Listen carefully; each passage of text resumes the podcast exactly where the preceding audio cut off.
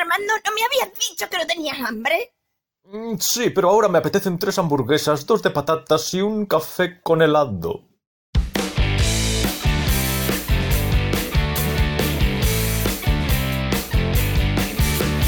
Hola, Marcos. Hola. ¿Qué tal?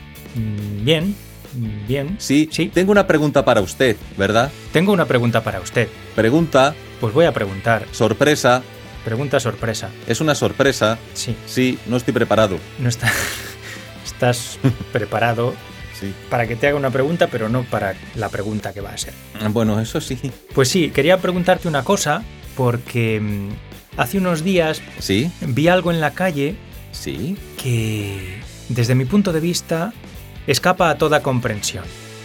A ver. Pero como tú tienes más mundo que yo y perdiste la inocencia antes que yo, a lo mejor eres capaz de iluminarme respecto a esto. A lo mejor eres capaz de, de encontrarle algún sentido que mi limitada experiencia vital me impide a mí encontrarle.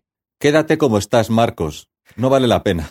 No vale la pena adentrarse en la oscuridad, No, en las no, huye. profundidades tenebrosas de la vida. No, no, Bueno, no, la verdad es que no.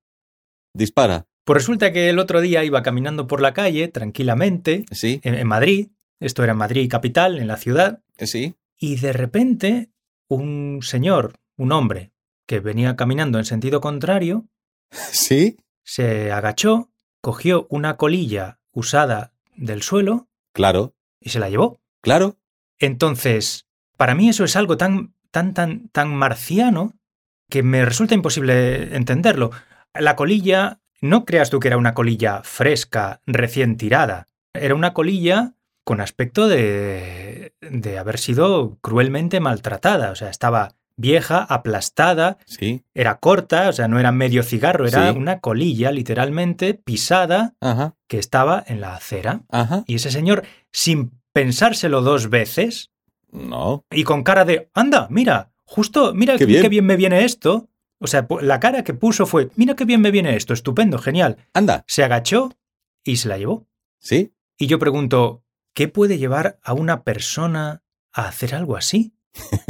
Es que, es que no lo, de verdad, sinceramente no lo, no lo entiendo. O sea, no es que me escandalice por hipersensibilidad ni nada de eso, ni, ni por puritanismo. Eh, O sea, no- que te entiendo, te entiendo, te entiendo. estoy bastante lejos de ser un puritano, ¿vale? No, claro. pero no concibo una psicología compatible con ese comportamiento. En la película La tonta del bote de Lina Morgan,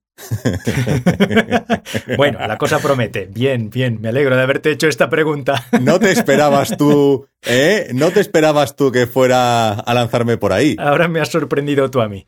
Es que cuando me lo has dicho es lo primero que me ha venido a la mente. En la película La tonta del bote de Lina Morgan, Lina Morgan interpreta a una pobre muchacha que es muy buena, caritativa, piadosa, vale. Recoge colillas por la ciudad y por eso la llaman la tonta del bote, porque va con un bote recogiendo colillas por la ciudad que luego regala a un cieguecito.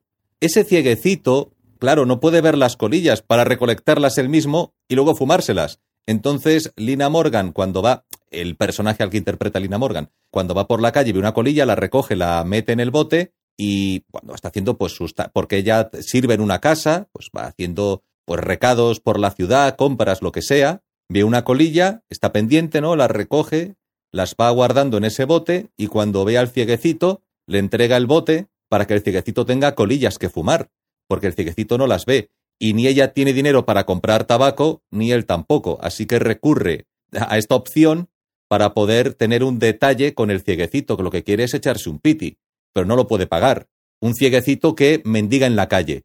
Eso es lo que hace la tonta del bote. Ya. Y el cieguecito se lo agradece mucho porque como no puede comprar tabaco, bastante tiene con comprar comida a lo mejor que puede ser más necesario, pero como tiene ese hábito de fumar o le da algún placer o le permite soportar mejor el hambre o le apetece, pues mira, gracias a la tonta del bote, pues tiene un surtido de colillas, como un surtido cuétara, pero de colillas, en un botecito para poder servirse y poder echarse pues unos el equivalente a lo mejor a varios cigarrillos al día en forma de decenas de colillas acumuladas en un bote. eh, me he acordado de la película. Mm, Yo lo veo a menudo y de hecho te comentaré, te comentaré y añadiré que ahora, como se ha puesto de moda te- ¿Eh? los te de es que estoy haciendo publicidad, pero tengo que decirlo. pero no, sé- no sé lo que es. Bueno, si quieres, mira, vamos a hacer una cosa. No quiero hacer publicidad. Si quieres, bórralo o pon un pitido, lo que sea. Hay una marca que ofrece una tecnología distinta para fumar. Entonces, por esa tecnología ya no es necesario prender el cigarrillo con un mechero. Y el tipo de cartucho que se genera ya no es viable para que una persona lo prenda con un mechero y se lo fume. Mm. Entonces, cuando una persona se acerca, por ejemplo, en la entrada a la estación de Atocha, hay un cenicero enorme. Y tú ves que hay cigarrillos normales, pero también hay muchos ya de esos. Entonces, claro, la persona que habitualmente iba allí y se, se proveía de colillas para poder fumar, se encuentra esos, esos otros cigarrillos con los que no puede hacer nada. y, bueno, pues algunos van por la calle y, y hay personas que es que directamente hacen, eh, van por la calle, mendigos o personas o toxicómanos o buscavidas, que van por la calle siempre pendientes, siempre mirando al suelo, porque en el momento que vean una colilla, la cogen y aunque sean dos caladas, que queden por fumar, se las pega. Se las pega hasta el siguiente. Y lo hace de esa manera. La pregunta es, poniéndome, yo en mi caso, por ejemplo, que fumo, si yo me viera en una situación de desesperación económica, eh, me viera en la calle, ¿acabaría haciendo lo mismo? ¿O por estar en la calle acabaría abandonando el hábito como la persona a la que se le priva de la droga y consigue superar su adicción porque no tiene la opción de comprar tabaco? Pues no lo sé. Al final puede ser algo vinculado a la mera adicción, como puede ser la búsqueda de algún tipo de placer, de sustitutivo, para aplacar el hambre. Eso, o, una- o un tipo de placer como el que le puede proporcionar, a lo mejor, si tiene, oye, si alguien le deja una moneda, pues a lo mejor se compra un cartón de vino. Y hace la noche, pues bebiendo ese cartón de vino para mantenerse caliente, emborracharse, olvidarse las penas, matarlas o yo que sé. Ah, bueno. pues tira de la colilla. Y esa persona, fíjate Marcos, esa persona que está dispuesta a abrir un cubo de basura, sacar comida, no sabemos en qué estado, y mordida o unas sobras y comérselas porque tiene hambre, ¿cómo no va a meterle mano a un pitillo? No es lo mismo, no es lo mismo, ¿eh? O sea, a mí lo del pitillo me parece muchísimo más difícil de entender. Sí. Evidentemente, la nutrición del cuerpo es algo imprescindible.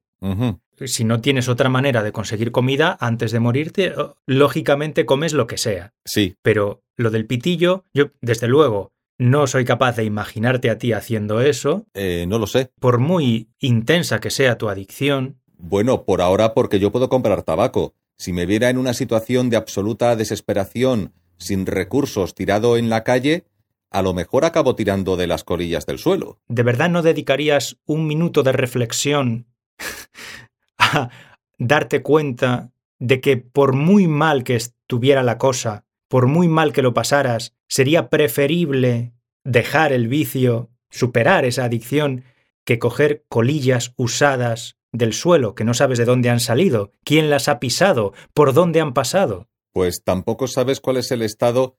Al decir estado mental, no me refiero a que esa persona tenga algún tipo de, de trastorno, pero simplemente esa persona, en determinado momento de su vida eh, y dada su situación, pierde a lo mejor todo escrúpulo y pierde Ya. toda consideración como las que tú estás, eh, la- las que te llevan a decir lo que dices y a tener eh, toda esa reticencia, ¿no? Y, y todas esas barreras que dices, ¿cómo es posible?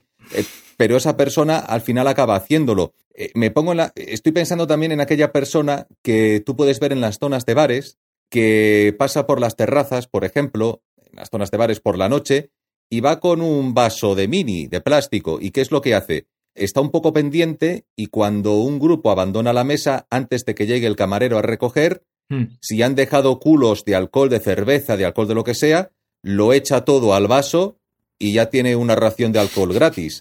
Y le da igual, Bueno. lo mezcla todo, si es por meterse alcohol. Ya, ya. A ver, eso también me parece tremendo.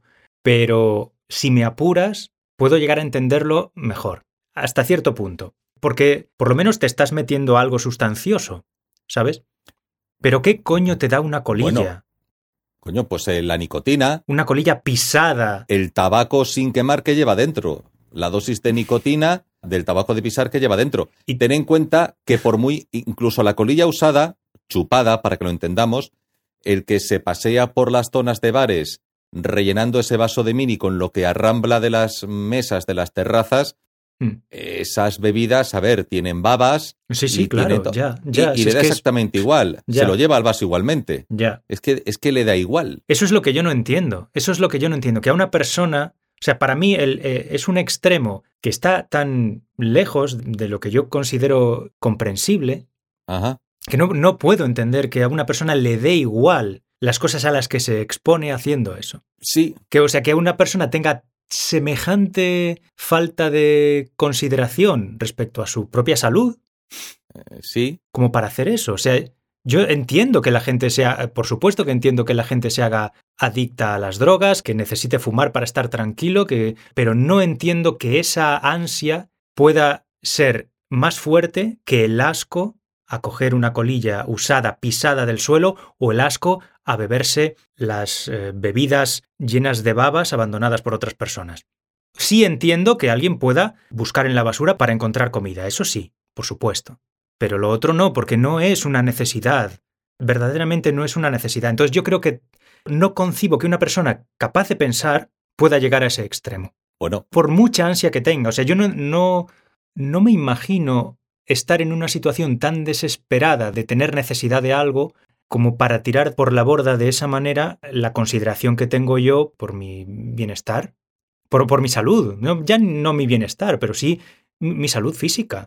pero Marcos, si esa persona que está dispuesta a buscar en el cubo de basura, que tú sí consideras que, hombre, que la alimentación, claro, si no comes te mueres, Claro, es un extremo de supervivencia, Armando. Es, busca en el cubo de basura y pierde todo escrúpulo porque es comida y aunque esté mordida, llena de babas y a saber cuántos días lleva en el cubo, él va y se la come, hombre, si está incomible, pues a lo mejor oye, busca otra cosa. o- Pero bueno, si Mm. se puede, se la come, se Sí. la come. Esa persona tampoco tiene escrúpulo si es...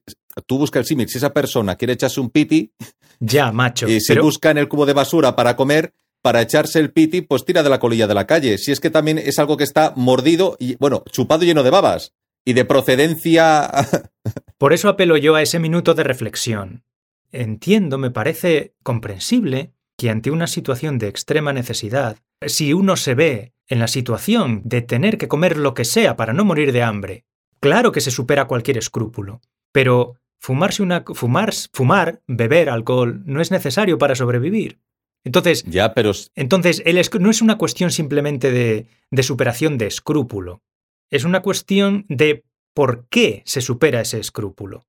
¿Cómo es capaz alguien de superar ese escrúpulo en una situación en la que su vida no está amenazada? No lo entiendo. Porque tú estás hablando de sobrevivir Sí, y a lo mejor lo que quiere es sobrellevar. Y en el alcohol encuentra un refugio, si le sale gratis, si quiere olvidarse del mundo, si ya tiene unas penas acumuladas que son precisamente las que le han llevado a esa situación, no las ha superado, igual que antes eh, bebía y por culpa del alcohol perdió el trabajo o pudo perder la mujer, pues sigue bebiendo y está en la calle y como no puede comprar alcohol, pues tira del alcohol de la calle, que es que ya le digo al todo, si esa persona fumaba y no puede comprar el tabaco, pues tira de las colillas de la calle. Mm. El proceso de degradación, vamos a llamarlo así, es parejo, o sea, va unido a todo lo que a lo mejor formaba antes parte de su vida, el alcohol, el tabaco. Entonces, en ese proceso de degradación, como decía antes, acaba metiendo la mano en el cubo de basura para coger unos restos del Kentucky Fried Chi- de un eh, pollo frito tirado en la zona de pero eso no es un proceso de degradación, Armando. Eso es, eso es instinto de supervivencia. Coger comida de la basura. Yo no creo que nadie coja comida de la basura por deporte. No, no lo hace por deporte. Y no creo que sea por un proceso de degradación mental. Es una bueno, situación. yo no he dicho, No, claro, pero el proceso de- no es un proceso de degradación, es un. no he dicho mental. Tampoco creo yo que sea un proceso de degradación, es, es verse en una situación en la que uno necesita sobrevivir como sea. Vale, Pero en el caso de la colilla, yo creo que sí es necesario un proceso de degradación mental de degradación. para superar el escrúpulo en esa situación. Claro, No lo entiendo de otra manera. a la hora de coger comida del cubo de basura, piensas, bueno, es un proceso de degrada eh, no es un proceso de degradación. Hombre, no sabemos si esa persona puede ir a un comedor social y que le den un plato de comida. Bueno, Puede tener más hambre y recurrir al cubo de basura. Puede que no quiera ir ni al comedor social. Puede que no quiera vivir aislado no mezclarse con nadie, no entrar a ningún sitio, no pedir nada, Sí. y por no pedir nada, Sí. prefiere buscar en el cubo de basura, para vivir a su aire, Lo puedo entender, pero aire. sigue, sigue siendo una cuestión de supervivencia.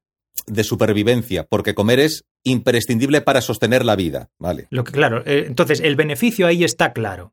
El beneficio que obtienes superando el escrúpulo, en ese caso, es evidente. Obtienes el beneficio de seguir vivo. Mm. Pero, ¿qué beneficio, qué beneficio puedes obtener bebiéndote el, el alcohol abandonado de otra persona? O, o peor aún, la colilla tirada y pisada de otra persona, que tenga tanta importancia o que tenga tanto peso como para hacerte superar esos escrúpulos. O sea.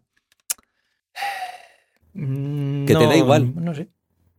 Que ya te da igual, Entonces es que no tienes el escrúpulo. que te da igual. No tienes el escrúpulo. Es mayor el placer que te va a proporcionar que el escrúpulo, por lo tanto, rompes con el escrúpulo, lo superas, si no, no lo harías.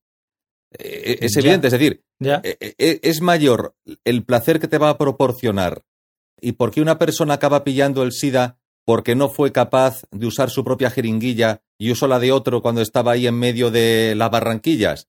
Pues porque en aquel momento era más el deseo de pincharse y no esperar al no disponer de jeringuilla propia y usar la del otro por el deseo de, de inyectarse. Hmm. Entonces, si tú tienes esa necesidad por adicción a la bebida o simplemente porque buscas en la bebida un placer en una situación determinada, supera ese escrúpulo y lo acabas haciendo. Bueno, bueno, sí, pues eh, sí, tendré que hacer el ejercicio de intentar imaginarme ese extremo de adicción o ese extremo de, de necesidad de, de un... Es que es un placer mínimo en realidad. O sea, el placer que te dé una colilla es un placer eh, efímero, desde- tiene que ser efímero a la fuerza, Es efímero. Y, y la, claro, es, es tan. eh, Es por eso, lo, por eso es que son, es que son muchas cosas que se añaden a, a- a- O sea, son muchos motivos por los que a mí me parece incomprensible. O sea, el, el placer tiene que ser efímero a la fuerza. Lo es. Y el asco que hay que superar, mm, no sé, o sea, a mí me parece. mm, Bueno, insuperable. me, me parece tan, tan, tan enorme que no concibo un mundo en el que un placer tan efímero sea suficiente como para superar ese asco. A una persona que se muere de ganas por fumar, se enciende un piti y solo le puede pegar dos caladas porque enseguida lo tiene que apagar por el motivo que sea, esas dos caladas hacen mucho, ¿eh? Hacen mucho. Entonces, eh, me pongo en el lugar de... De alguna manera tenemos que estar de acuerdo en que esa persona pierde la capacidad de razonar en ese momento. Porque eh, sí, Eh, sí, porque si uno se para a razonar, se da cuenta de que nadie se muere de ganas de fumar. eh, sí. Eso, eso es correcto. No te vas a morir por no fumar, Ni por no fumar, ni por no beber alcohol. ni por no beber alcohol. Al contrario, te va a hacer bien. Eso es cierto. Te va a hacer bien. Eso es cierto. Entonces, a poco que razones, te das cuenta de que el hecho de coger una colilla del suelo es mucho, muchísimo, pero, pero infinitamente más perjudicial para ti que el malestar que sientes por no estar fumando en ese momento. Si no eres capaz de llegar a esa conclusión, es que es que no, o sea, has perdido toda capacidad de razonar ante esa situación de ansiedad por no estar fumando. Eh, pues eh, sí, parece que sí. Has perdido el uso de la razón por completo. Porque no hace falta una dosis demasiado grande de razón o de razonamiento para darse cuenta de que ese comportamiento es absurdo. Es absurdo. Eh, Es absurdo, no, no tiene ningún beneficio, no tiene ningún beneficio objetivo, racional, ninguno. Coger comida de la basura, sí. Coger una colilla del suelo para fumársela, no. No tiene ningún beneficio objetivo racional. Si te paras a pensar 10 segundos, Mm. Mm. creo yo. Al menos comparado con la cantidad de inconvenientes que tiene. A lo mejor por los inconvenientes, aquella acción de fumarse la colilla le da un segundo de placer que compensa un poco su situación. Cuando he dicho que antes le daba igual, claro, le da igual porque pff, si es que ya le da igual todo, ya estando como está, que le importa y a lo mejor no es un, por lo que tú estás diciendo ahora, no es un no me importa, me da igual, sino porque su cerebro le engaña, le engaña diluyendo esa barrera que tú has, has explicado, ¿no? Esa barrera de irracionalidad, eh, acerca de su acción, esa no, perdón, al revés, esa barrera de racionalidad que le impediría llevar a cabo esa acción, por circunstancias personales se diluye, se diluye y, al- y el me da igual viene acompañado de una reflexión me da igual, pero la que la acompaña, a lo mejor, no sé, un desajuste mental que le lleva pues a tomar esa decisión. Es que, eh, Mm. que sí, que te resulta muy difícil de entender, yo te entiendo. Es que además, ese me da igual es un me da igual limitado. O sea, no es que le dé igual todo. Le dan igual las consecuencias que pueda tener fumarse una colilla del suelo. Pero evidentemente no le da igual soportar el malestar por no fumar. Y eso es lo que a mí me choca. Que te dé igual exponerte a, enfermedades o a lo que sea y no seas capaz de aguantarte las ganas de lo que sea, de lo que sea. ¿Entiendes? Si pones en la balanza los beneficios y lo perjudicial de ese comportamiento, el peso de lo perjudicial es tan, tan, tan grande comparado con los beneficios que a mí me, me resulta súper chocante que una persona le pueda dar más importancia, en ese caso, a los beneficios que a lo perjudicial.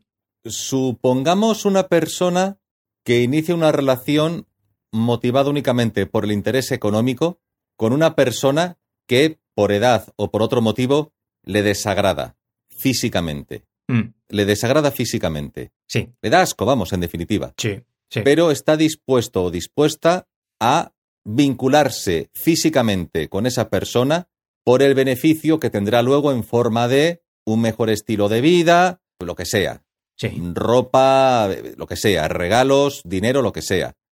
Es capaz de romper la barrera del rechazo del asco a favor de un beneficio y podemos pensar, hombre, diríamos, pues es un, es un superficial o una superficial, es un listo, es un playboy, o es una lista, o es una buscavida, no sé qué, tal cual, ¿no? Se puede dar tanto en hombres como en mujeres pero lo hacen porque a lo mejor llevar ese bolso o comprarse ese reloj o comer en ese restaurante, para ellos es tal, tal, tal satisfacción Mm, que están dispuestos o dispuestas, lo que sea, a pagar ese peaje, sí. a pagar ese peaje previo. Entonces, ya incluso pueden llegar a desconectar completamente, lo hacen sin pensar, son capaces de desconectar porque el premio viene luego. Mm. Entonces, suspenden todo raciocinio No, no es verdad. No, búsqueda- no, no, no es verdad. No suspenden todo raciocinio. Esa actitud no tiene nada de irracional, es perfectamente racional, porque el beneficio sí puede ser muy grande y sí puede merecer la pena. Si a ti, Ya. si a ti superar el asco a una persona que no te gusta te puede reportar tener la vida resuelta, por ejemplo, es un beneficio muy grande. Tiene sentido, es racional. Pero esa persona, fíjate, esa persona puede, cuando digo racional me refiero no racional en el sentido de cálculo, sino, no, a lo mejor no he explicado bien, no digo racional en el sentido de cálculo de, de oportunidad o de beneficio, sino cuando rom- lo me refiero, él o ella de forma natural analiza lo que tiene delante y le disgusta frente a otra persona que le gusta o le podría agradar más físicamente lo que sea Sí, y suspende ese rechazo, suspende ese rechazo, esa reacción de, de- de rechazo, de asco, por ese beneficio superior que viene luego. sí. Esa persona a lo mejor puede ser, ¿eh? puede ser que gracias a esa relación puede salir de copas y puede tomarse los mejores cócteles de alcohol en las terrazas más privilegiadas de Madrid, por decir algo, o fumarse un puro o un cigarro. Al final, esa persona hace de tripas corazón o de tripas billetera, en este caso, para poder acceder a eso. En el caso de la persona que se encuentra en esa situación de marginalidad o lo que sea, hace de tripas corazón a lo mejor porque ese pequeño placer que le proporciona esas dos caladas o ese alcohol del vaso puede ser el equivalente en su situación particular a esa aspiración a un placer que le proporciona el bolso, la camisa de marca, el reloj, el coche deportivo o el piso. Sí, pero la desproporción entre el beneficio y el perjuicio, en el caso del, del buscafortunas, ¿no? Es muchísimo menor que en el otro caso. Ya, beneficiosa, Claro, incluso el beneficio puede ser mucho mayor que el perjuicio, claro. porque a ti te puede dar asco una persona, pero ese puede ser un asco no racional incluso. O sea, puede ser que esa persona no suponga ninguna amenaza para tu salud, por ejemplo.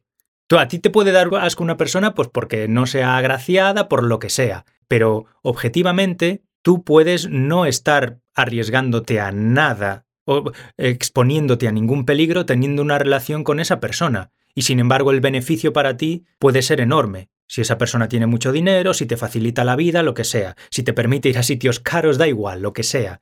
Objetivamente, racionalmente, el beneficio puede superar al perjuicio. Pero en el caso de la colilla, no veo cómo se puede llegar a la conclusión de que ahí el beneficio pueda superar al perjuicio.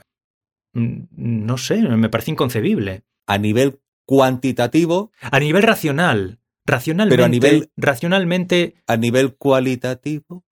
mm, cualitativo, Se, pero trata de, se, tra- se trata de lo mismo, superar algo que te desagrada para obtener un beneficio que viene después, siempre y cuando consigas superar esa barrera de desagrado o ni siquiera experimentar desagrado, porque el beneficio inmediato ya es que no es que sientas desagrado y luego pienses en el premio y entonces eres capaz de superar porque lo analizas, sino que simplemente esa barrera ha desaparecido porque es un impedimento a obtener ese placer inmediato que busca esa persona en forma de la colilla o del, o del alcohol.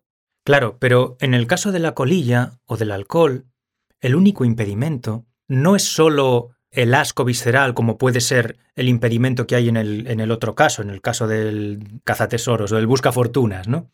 Hay además una aprensión, o no sé, no sé qué palabra utilizaste antes, Eh, no sé. no me acuerdo. un escrúpulo Sí, que no solo es visceral, sino que también es racional.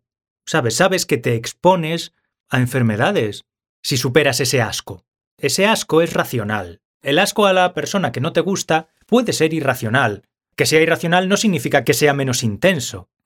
Pero si tú te paras a pensar, puedes llegar a la conclusión de que relacionarte con una persona que no te gusta físicamente no te supone ningún peligro. No supone ningún peligro para tu salud.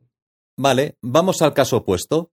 Esa persona que ha dejado una colilla tirada, esa persona que ha dejado la copa de alcohol en la mesa del bar, que ese tipo o esa tipa va a recoger para fumar o va a recolectar para beber, Mm, esa misma persona, después de hacer eso en la terraza, se mete en una discoteca. mm, Y un chico o una chica que le gusta mucho, porque le gusta, sí. pues tienen relaciones. No necesariamente, a ver, si tienen relaciones completas, uno espera que esa persona pues use protección porque no la conoce de nada, etcétera, etcétera. Perfecto. Pero simplemente se pueden besar. Y a lo mejor esa persona descubre que solamente por besarse con esa persona que le proporcionó un placer durante es, simplemente se enrollaron, Mm. de repente ha tenido una infección o ha tenido algo, le ha pegado algo.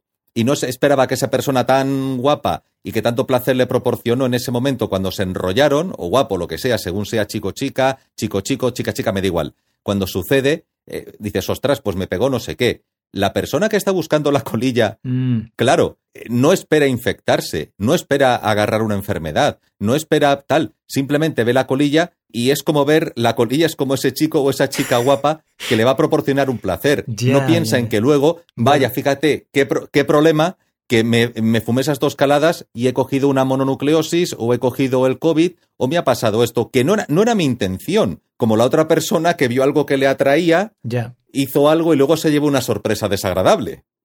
Vale, pues es un, es vale, es, es un argumento muy bueno. Sí, eh, de momento es el único argumento que me permite vislumbrar un resquicio. sí, sí, sí. Vale, vale, bueno, sí, empiezo a entenderlo un poco.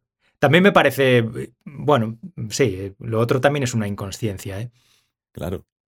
Es decir, hay una persona que está dispuesta a compartir saliva con otra persona Ya. en la búsqueda del placer. Sí. Y esta persona está dispuesta a tener una, un, un, un, un, un poco de salivilla de, de un grupo en, un, en, en, en la terraza de un bar por el placer del alcohol.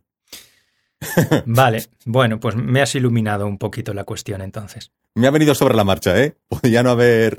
No, pero ha estado bien, ha estado bien, sí, sí, sí. Bueno, me quedo, sí, lo bastante satisfecho Sí, con esa comparación, sí. pero es una desgracia, ¿verdad? Sí, Es una desgracia. es una desgracia para esa persona, para mí sí, pero claro, sí.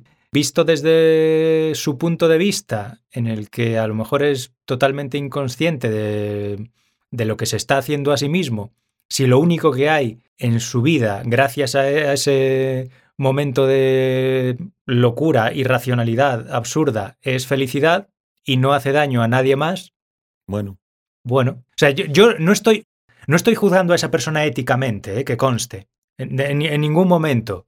no, te- sí te he entendido desde el comienzo. Mi postura es que mientras tú no le hagas daño a nadie más, puedes hacer lo que te dé la gana. No lo juzgo éticamente, te entiendo. pero racionalmente sí, me parece Sí. marciano. Sí, sí, que no estás juzgando a la persona, no la estás juzgando, sino que te sirve esta situación como punto de partida para un análisis acerca del comportamiento humano Claro, y de la psicología humana, claro. sí. No es juzgarla, no, sí, te he entendido perfectamente desde el comienzo. Vale. Pues eso, incluso desde ese punto de vista en el que me, parece totalmente irracional y absurdo y marciano comportarse de esa forma, aunque no lo considero antiético de, ninguna manera, si el resultado neto en la conciencia de esa persona es de felicidad, bueno, pues a lo mejor ni siquiera para él es malo hacerlo. Y piensas, pues la felicidad, y dices, la felicidad a través de eso. Bueno, pues como otra persona la felicidad a través de una película, o ir a jugar al bingo, o jugar la lotería, Sí, o Sí, yo sí. qué sé. sí, Eh, Mm. O la felicidad a través de comerse un kilo de, yo qué sé, de costillas asadas con salsa de, yo qué sé. Claro.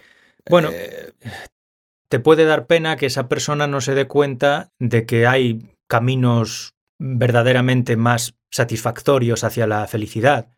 Pero bueno, allá él. pero- ya, pero la persona que se come el kilo de cosas... ¡Ay! Y se ha vuelto a cortar. Se ha vuelto a terminar la sesión de Zoom. Bueno.